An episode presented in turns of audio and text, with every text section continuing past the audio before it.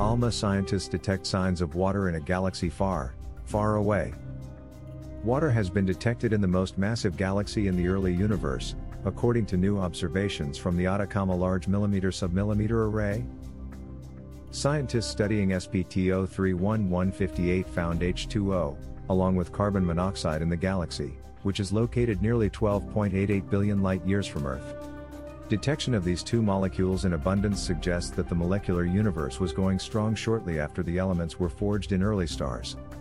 The new research comprises the most detailed study of molecular gas content of a galaxy in the early universe to date and the most distant detection of H2O in a regular star-forming galaxy. The research is published in the Astrophysical Journal.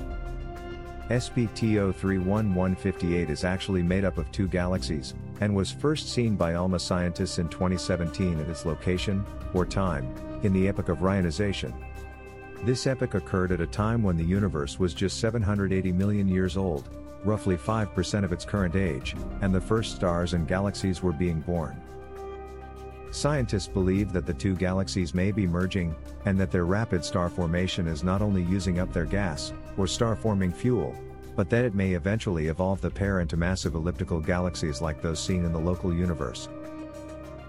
Using high resolution ALMA observations of molecular gas in the pair of galaxies known collectively as SPT 031158, we detected both water and carbon monoxide molecules in the larger of the two galaxies. Oxygen and carbon, in particular, are first generation elements, and in the molecular forms of carbon monoxide and water, they are critical to life as we know it. Said Sreevani Jarugula, an astronomer at the University of Illinois and the principal investigator on the new research. This galaxy is the most massive galaxy currently known at high redshift, or the time when the universe was still very young. It has more gas and dust compared to other galaxies in the early universe, which gives us plenty of potential opportunities to observe abundant molecules and to better understand how these life creating elements impacted the development of the early universe. Water, in particular, is the third most abundant molecule in the universe after molecular hydrogen and carbon monoxide. Previous studies of galaxies in the local and early universe have correlated water emission and the far infrared emission from dust the dust absorbs the ultraviolet radiation from the stars in the galaxy and re emits it as far infrared photons. Said Jarugula. This further excites the water molecules, giving rise to the water emission that scientists are able to observe.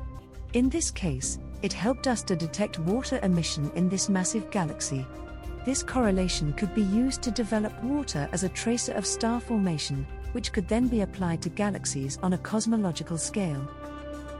Studying the first galaxies to form in the universe helps scientists to better understand the birth, growth, and evolution of the universe, and everything in it, including the solar system and Earth. Early galaxies are forming stars at a rate thousands of times that of the Milky Way. Said Jarugula. Studying the gas and dust content of these early galaxies informs us of their properties, such as how many stars are being formed, the rate at which gas is converted into stars, how galaxies interact with each other and with the interstellar medium, and more.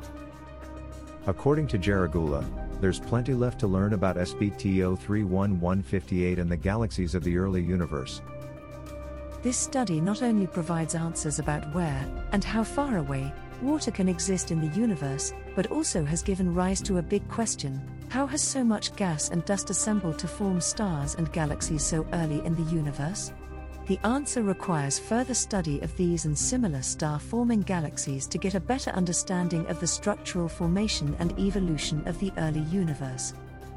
This exciting result, which shows the power of ALMA, adds to a growing collection of observations of the early universe said Joe Pesce, astrophysicist and ALMA program director at the National Science Foundation. These molecules, important to life on Earth, are forming as soon as they can, and their observation is giving us insight into the fundamental processes of a universe very much different from today's.